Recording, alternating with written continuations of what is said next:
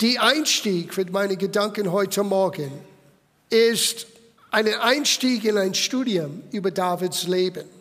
Der Anlass, wie ich schon erwähnte, ist diese Botschaft, die Hüte Davids, was Gott tut. Nicht der Hüte Mose, nicht der Tempel Salomo. All das sind wunderbare Studien. All das ist im Gange zur Zeit. Sind viele begeistert, dass in Jerusalem den den Tempel wird wiederhergestellt und alles ist super und wunderbar und Gott sagt, es wird passieren. Aber Gott tut etwas anderes. Er wiederherstellt den Hüter Davids. Und Davids Hüter war außerordentlich. Es war anders. Es war mit einem prophetischen Sicht. David hat etwas gesehen, was kommen soll. Und deswegen stellte er den Bundeslader in der Mitte, damit alle es sehen könnten. Und umgab diese Bundeslader mit Anbetung. Sieben Tage der Woche, 24 Stunden am Tag. Wow.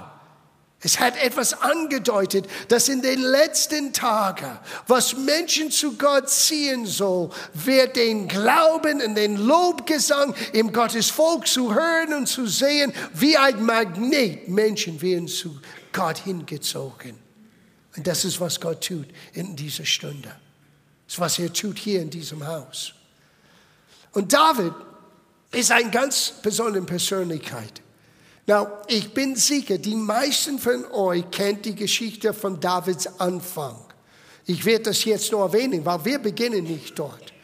Wenn Menschen denken an David, die denken an diese junge Teenager, der den Riesen widerstanden hat und mit nur ein Schleuder hat er den Riesen besiegt.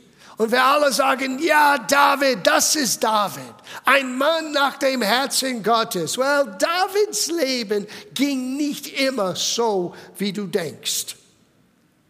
So, wir werden unser Studium beginnen ein bisschen später.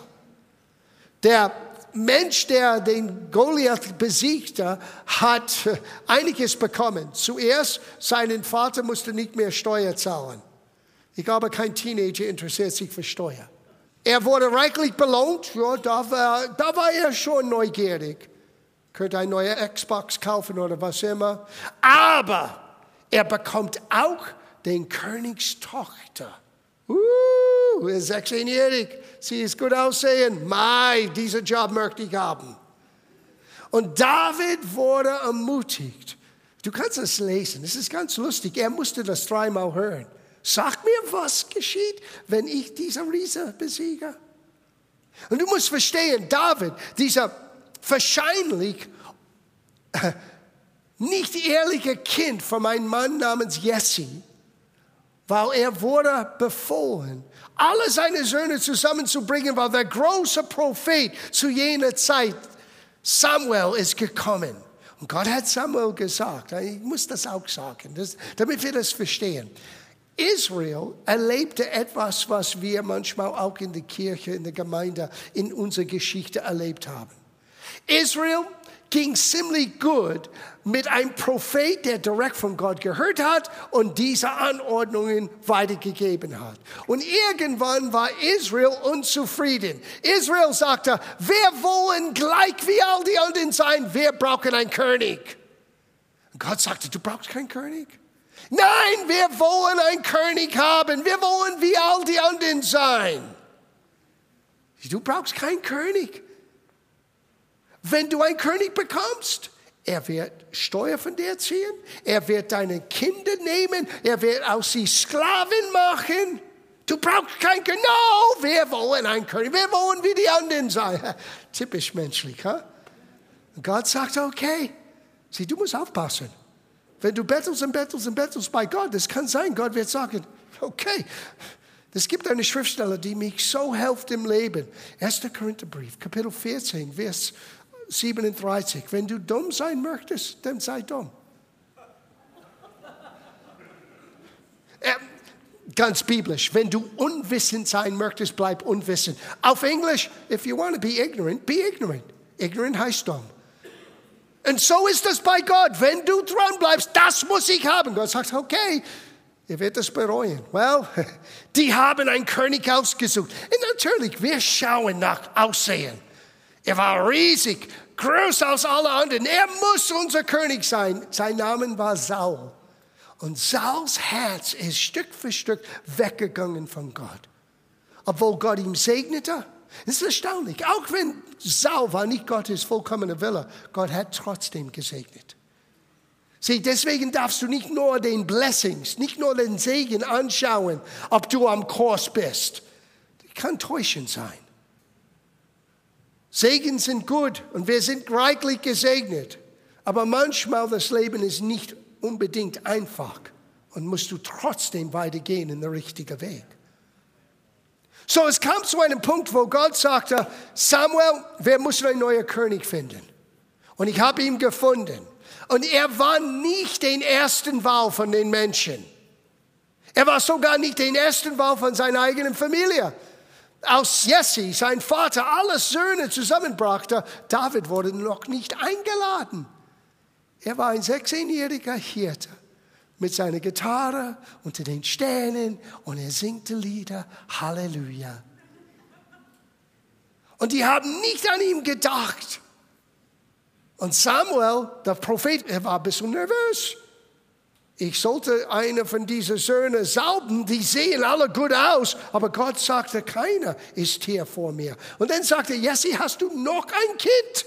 Oh yeah, David, der Kleine, der Musiker, der Schafenhirt. Hol ihn, und dann essen wir. Als David reinkam, well, wir kennen die Geschichte, er wurde gesaubt. Das heißt, er wurde eingesetzt als nächster König. Ein bisschen Zeit später kam diese riesige Auseinandersetzung mit den Philister gegen die Armee Israels, mit der Goliath, der Riesen. Und dieser Teenager ist gegen diese Riese gegangen. Wow, wir denken an David. Ja, das sind wir. Das sind, well, wait a minute. Das Leben ging danach ein bisschen schief. Weil sein Schwiegervater Saul, vergesse nicht, Gott ist von ihm weggegangen. Er fing an, neidisch zu sein. Und Neid ist fürchterlich. Neid hat den ersten Mord verursacht zwischen Kain und Abel. Neid unter Geschwistern, Neid unter Familienmitgliedern. Oh, fürchterlich. Du musst es vermeiden mit alles, was in dir ist. Und so David, und hier beginnen wir unser Studium. David flieht, fleht oder geht weg, ist geflogen, entflohen. Ich versuche alle Worte.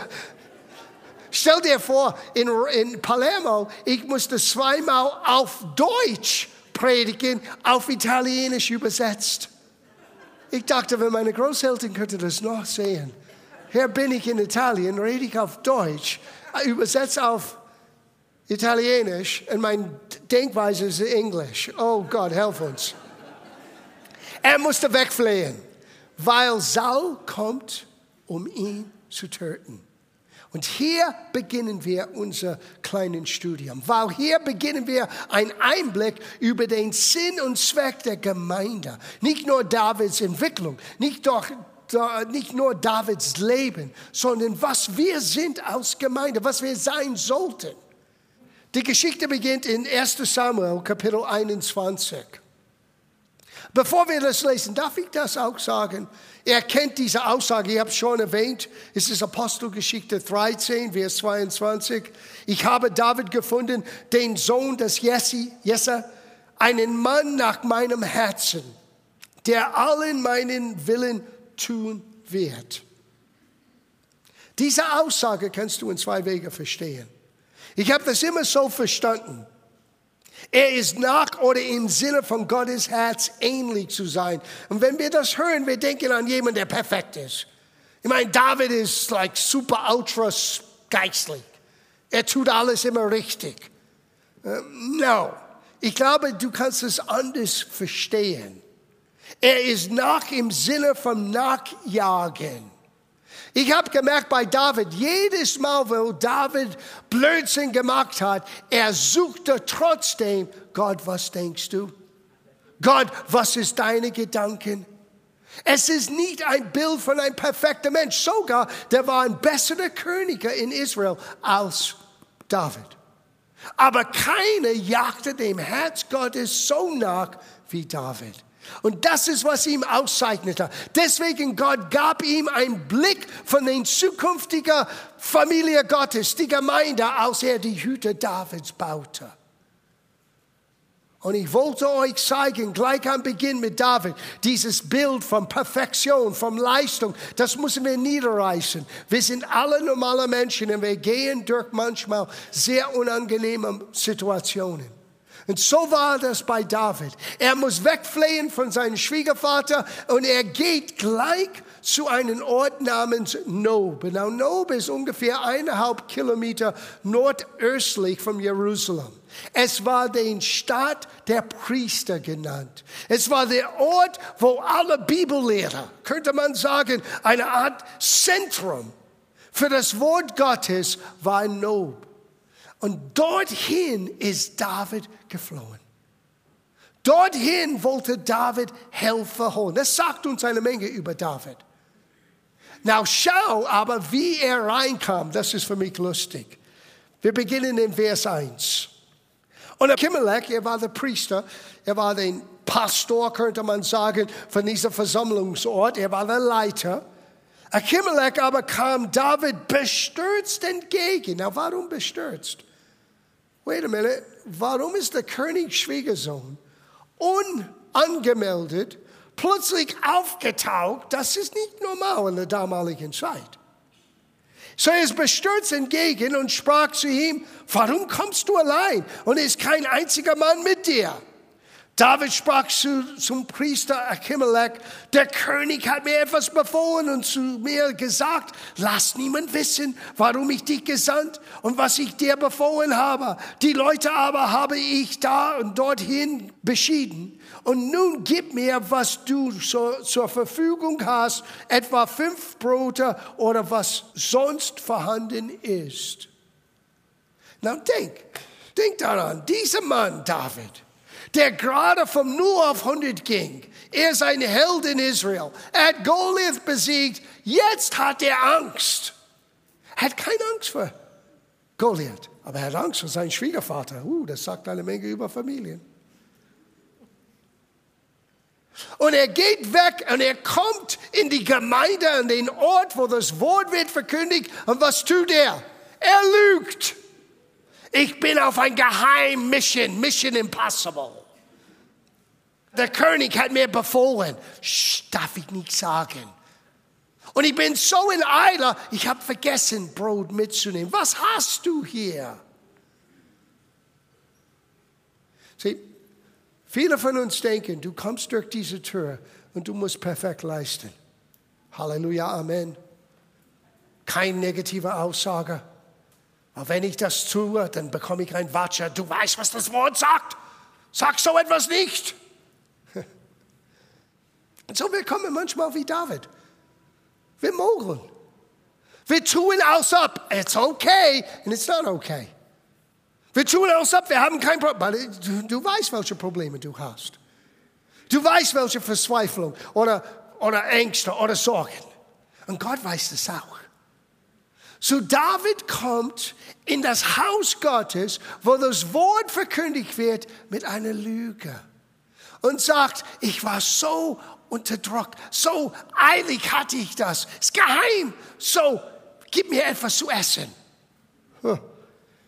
Jetzt geht's los. Willkommen in der Gemeinde. Vers 4. Der Priester antwortete David und sprach, ich habe kein gewöhnliches Brot zur Verfügung, sondern nur heiliges Brot. Hup, Schluck.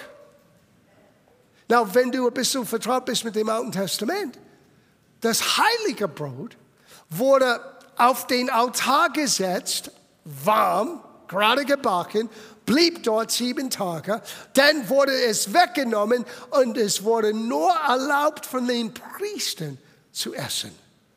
Und dann kommt die nächste Ladung. Es gab eine heilige Bäckerei irgendwo und jede Woche haben sie geliefert. Und es war nicht erlaubt nach dem Gesetz für jemand anders als einen Priester dieses Brot zu nehmen. Was tut der Gemeindeleiter? Was tut Achimelech? Was soll er jetzt tun in dieser prekären Situation? Auf einer Seite David, alle kennen ihn, Schwiegersohn des Königs. Auf der anderen Seite, komisch, unangemeldet, ohne Menschen, geheim, äh, äh, Aufgabe, ohne Brot, ohne Essen. Was tue ich? Ich bin überzeugt, dass der Priester mit sich selbst kämpfte, das habe ich geschrieben, und sich fragte, tue ich das Richtige? Habe ich das Gesetz gebrochen, gebogen oder habe ich den Plan Gottes total verpasst? Es musste in seinen Kopf gehen. Es ist nicht immer einfach, den Nöten jedes Einzelnen zu dienen. Bevor ihr darüber nachdenken kann, was passiert ist, geht David noch einen Schritt weiter mit einer zweiten Lüge. Übrigens, nicht nur Brot brauche ich, habt ihr ein bisschen Waffen hier? Wir hatten keine Waffen mitgenommen. Na, überleg mal, das war David, der Kleine, der sagte, dieses Königs Kampfausrüstung, weil der König wollte, wenn er gegen Goliath dieses Ausrüstung anzieht, und er sagte, ich kann nicht kämpfen, ich nehme nur mein Schleuder. So hier ist David voller Zuversicht, Schleuder geht gegen den Riese gewinnt. Und jetzt ein bisschen später, ängstlich, weggerannt, hat nichts, nicht Brot, hat keine Waffe und braucht jetzt eine Waffe. Wo ist sein Gottesvertrauen? Sieh, dein Gottesvertrauen von gestern hilft dir heute nicht. Das ist eine nette Erinnerung. Schöne Geschichte. Dein Zeugnis, wunderbar. Aber du brauchst heute bewaffnet zu sein. Und David ist in einer Situation, wo er wusste nicht mehr, wie kann ich mir helfen. Und der einzige Ort, wo er dachte, vielleicht bekomme ich Helfer, und er dachte, wenn ich Helfer bekomme, muss ich mogeln, ist der Ort, wo das Wort wird verkündigt. Sieh, vergesse nicht, David ist ein Mann nach dem Herzen Gottes. Er jagte den Herzen Gottes nach. Die meisten von uns, wenn es uns nicht gut geht, wo sind wir? Wir lagen im Bett, schlaf ich. Ich habe keinen Bock, in die Gemeinde zu gehen. Ich habe keinen Bock, Halleluja zu sagen. Das ist der Unterschied. Es ist nicht, dass du anders bist als David. Es ist nicht, dass David war mehr geistlich als du. Nein, überhaupt nicht. David hat gute Zeiten und schlechte Zeiten, genau wie jeder Mensch. Der, der Punkt ist, wo gehst du hin, wenn du Helfer brauchst? David in all seiner Verzweiflung wusste, ich muss dorthin gehen, wo das Wort wird verkündigt. Sein Auftritt ist unehrlich. Er lügt. Ich bin auf einer Geheimbotschaft, nein, Heimmission. No. Ich brauche eine Waffe für diese Aufgabe. Nein, es ist nur, weil er Angst hat. Er hat nicht mehr dasselbe Vertrauen, dass Gott ihn beschützen wird, wie bei Goliath. Wow, was für ein Kehrtwende von diesem großen jungen Mann zu jener Zeit. Und dann der Priester hat ihm gesagt, es gibt nur eine Waffe hier. Es ist Goliaths Schwert, was du, der Person, die du geschlagen hast. David sagt, Herr damit. Now, was hat das zu tun mit uns heute Morgen? Davids Geschichte lehrt, die verzweifelten Helfer inmitten von Gottes Volk zu suchen. In vielen Gemeinden leider findest du so etwas nicht. Entweder bist du perfekt, leistest du, sprichst du, wie du, wie alle denken, dass du sprechen sollst, benimmt dich, wie alle denken, dass du dich benehmen sollst. Sonst bist du nicht in den inneren Kreis. Davids Beispiel lehrt uns etwas völlig anderes.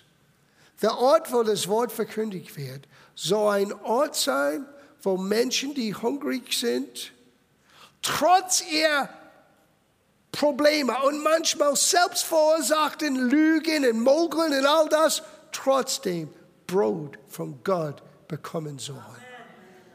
Und zweitens, es ist auch der Ort, wo jeder, der reinkommt, zugerüstet sein für den Kampf, die wir alle kämpfen außerhalb dieser Wände. Manchmal das Leben ist ein Kampf. Manchmal nur in die Arbeit zu gehen ist ein Kampf. Manchmal nur zurückzukommen mit deinem Teenager ist ein Kampf. oder dein, dein Partner, dein Ehemann, deine Ehefrau, deine Schwiegereltern, was weiß ich. Und Gott möchte uns zurüsten für diese Kämpfe, die wir alle durchgehen müssen. Und die Ort von dieser Zurüstung, wo wir den Schwert des Wortes bekommen, ist hier, wo das Wort wird verkündigt. Davids Geschichte lehrt uns eines. Nummer eins, ein Mann nach dem Herzen Gottes ist nicht fehlerfrei. Er ist ein Mensch. Hat Tage, wo es siegereich war, wo er vorbildlich war in alles, was er gesagt und getan hat. Dann hat er Tage erlebt, wo er verzweifelt und wusste nicht, wie es weitergeht. Das sollte uns alle Hoffnung geben. Ich hoffe. Und es sollte den vielleicht hochfliegender Geistlicher, der glaubt, dass immer alles perfekt sein muss, dass er wieder auf den Boden kommt, zur Realität. Es ist nicht immer so im Leben, aber schau eines, Gott ist zu David gestanden. Gott hat David nie verlassen. Auch wenn David mogelt, auch wenn David gelogen hat, auch wenn David nicht mehr denselben Zuversicht hatte wie vor ein paar Monaten, als er gegen Goliath kämpfte mit neuen Schleuder. Jetzt braucht er ein Schwert. Wow. Es gibt einen Pastor, Eugene Peterson, er hat die englische Übersetzung The Message, eine sehr gute Interpretation von dem Wort Gottes. Es ist wie ein bisschen die Hoffnung für alle. Es ist nicht wirklich eine Übersetzung, aber es ist eine gute Auslegung. Und so ist die Message Bible ein bisschen ähnlich wie die Hoffnung für alle. Er hat Folgendes geschrieben über diese Geschichte. Dieser Austausch ist eine Aufgabe für die Gemeinde. Es sollte ein Zufluchtsort sein, wo ein Mensch wie David Brot und ein Schwert bekomme. Stärke für den Tag und Waffen für den Kampf. That's church. Sehen, ich werde euch jetzt sagen, du kannst Ermutigung ein neuer Schub bekommen in einer Großveranstaltung. Und die sind notwendig. Aber der Ort, wo das Wort wird ständig verkündigt, ist der Ort, wo du Brot für dein Leben und Schwert für deinen Kampf bekommst. Weil irgendwann die Gefühle gehen weg. Irgendwann den großen Sieger, die wir vielleicht manchmal erleben, werden nur Geschichte sein. Und ein neuer Kampf steht vor uns. Und gestens Glauben vielleicht reicht nicht aus für, heute, für den heutigen Kampf. Du musst wissen, wie David, wo gehe ich hin? Zu dem Ort, wo das Wort wird verkündigt. Für ihn war das Nob. Es war der Ort, wo die Priester waren, wo sie das Wort verkündigten. Für uns, well, du solltest wissen, wo du hingehörst. Und wisse, dein natürlicher Ego und dein natürliches Selbst wird sagen, no, da möchte ich nicht sein, weil es geht mir zurzeit nicht gut. Das ist genau der Zeit, wo du da sein sollst und musst. Auch wenn du ein bisschen Halleluja sagst und du glaubst es nicht. Auch wenn du nicht mitsingst oder du singst und du mogelst, weil eigentlich dein Herz ist irgendwo anders. Ist okay. Genauso wie bei David wenn du an den Ort, richtigen Ort bist, trotz deinen Lügen, trotz deinen Mogeln, du bekommst Brot und du bekommst dein Schwert. Und das ist, was du brauchst.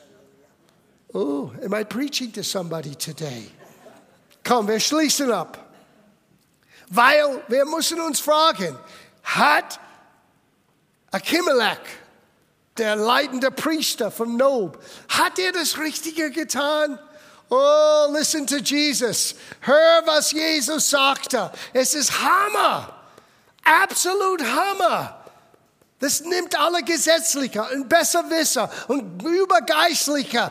Er wird zum Boden geschmissen heute Morgen. Weil hör, was Jesus sagte. Es gibt eine Geschichte.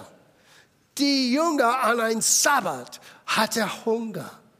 Und sie flüchten Mais von den Feldern, was erlaubt war, an den Ecken von den Feldern unter das Gesetz. Es war völlig legitim. Das Problem ist, es ist Sabbat. Und so alle religiösen Leute kommen zu Jesus und sagen, wow, schau deine Gemeinde an, schau, wie sie leben, schau, was sie tun. Matthäus, Kapitel 12, Vers 1. Und zu jener Zeit ging Jesus am Sabbat durch den Staaten. Sein Junge aber hungerten und fingen an, Ehren abzustreifen und zu essen. Als aber dass die Pharisäer sahen, sprachen sie zu ihm, siehe, deine Jünger tun, was am Sabbat zu tun nicht erlaubt ist. Jesus aber sagte zu ihnen, habt ihr nie gelesen, was David tat, als ihn und seine Gefährten hungerte? Wie er in das Haus Gottes hineinging und sie die Schaubrote aßen, welche weder er noch seine Gefährten essen dürften, sondern allein die Priester. So er erwähnt genau, was wir studiert haben. Oder habt ihr nicht im Gesetz gelesen, dass an Sabbat die Priester im Tempel den Sabbat entweihen und doch ohne Schuld sind? Warum entweihen? Warum brechen sie das Sabbat? Weil, weil sie arbeiten. Das heißt, denk für zwei Pfennige. Es gibt gewisse Arbeit, die doch erlaubt ist, auch wenn es Sabbat ist. Das Problem ist, du kommst in diese Tür und du denkst nicht mehr. Religiöse Brille an und das war's. Mein vorgefestigte Meinung, so ist das. Und Gott sagte, no, no. Du musst wie Achimelech das Geist des Gesetzes anschauen. Ja, es war nicht erlaubt, gesetzlich für David und seine Gefährten dieses Brot zu essen, aber es ist was? eigentlich Barmherzigkeit tun muss. Oh, und liest der nächste Teil von was Jesus sagte. Ich sage euch aber, hier ist einer, der groß ist aus der Tempel. Er redet von sich selber. Wenn ihr aber wusstet, dass es heißt, ich will Barmherzigkeit und nicht Opfer, so hättet ihr die Unschuldigen nicht verurteilt, denn das Menschensohn ist Herr über der Sabbat. Wow. Was für eine Aussage. Das Gesetz war klar, aber Barmherzigkeit hat Achimelech die Fähigkeit gegeben, nicht das Gesetz zu brechen, sondern zu schauen, was ist jetzt wichtiger in diesem Moment. Wir wollen immer schwarz-weiß. Und das Leben ist nicht immer schwarz-weiß. Es ist sehr schwer für eine Gemeinde, eine solche Gemeinde zu sein. Weil es gibt immer Besserwisser, die wissen alles im Gottes Wort, Kapitel und Vers und können alles rückwärts sogar zitieren. Genauso wie der Pharisäer. Aber den Geist des Gesetzes haben sie nie verstanden. Hat Jesus je gesündigt? No. Hat Jesus je das Gebot missachtet? No. Aber Jesus sah in das Gesetz dieses Verlangen von Gott, Erbarmen, Barmherzigkeit, Liebe zu zeigen, mehr als dieses leistende Opferdenkweise. Und so muss es sein in seinem Haus. Wo ist David hingerannt? Zu Gottes Haus. Zu der Gemeinde hat Jesus gesagt. Der Ort, wo das Wort wird verkündigt. Und jetzt schließe ich ab. Ich habe ein Wort für viele heute Morgen. Gott hat mir das gesagt. Es ist, was Jesus sagte in Matthäus Kapitel 11, Vers 28. Komme her zu mir, die ihr mühselig und beladen seid. Ich werde so viel Druck und so viel Aufgaben auf, auf eure Rücken legen, dass ich werde euch fast zu zerbrechen bringen. No! Das ist nicht, was er sagte. Er sagte, komme her zu mir, alle die mühselig. Das heißt, du hast es satt, du bist müde, frustriert, möchte aufgeben. Und du bist beladen, du, du trägst so viel Sorgen und Ängste um, um dich herum. Komme zu mir, so will ich euch erquicken. Erquicken. Davids Hüter ist ein Ort der Erquickung. Davids Hüter ist, wo wir Jesus sehen für das, was er wirklich ist. Und er möchte Barmherzigkeit, nicht Opfer. Und doch Opfer, ein Opfer bereit sein, gehört zu unser christliches Leben. Aber wichtiger als immer das Richtige ist den Mensch als Einzelnen anzuschauen und zu sehen, wo kann ich dieser Mensch Nahrung geben, Brot des Lebens geben und Ausrüstung, damit sie fähig sind, in den Kampf wiederzuziehen und dieses Mal zu gewinnen. Willkommen in der Gemeinde. Es ist ein Zufluchtsort. Und für heute Morgen ist es ein Zufluchtsort für einige, die genau das brauchen.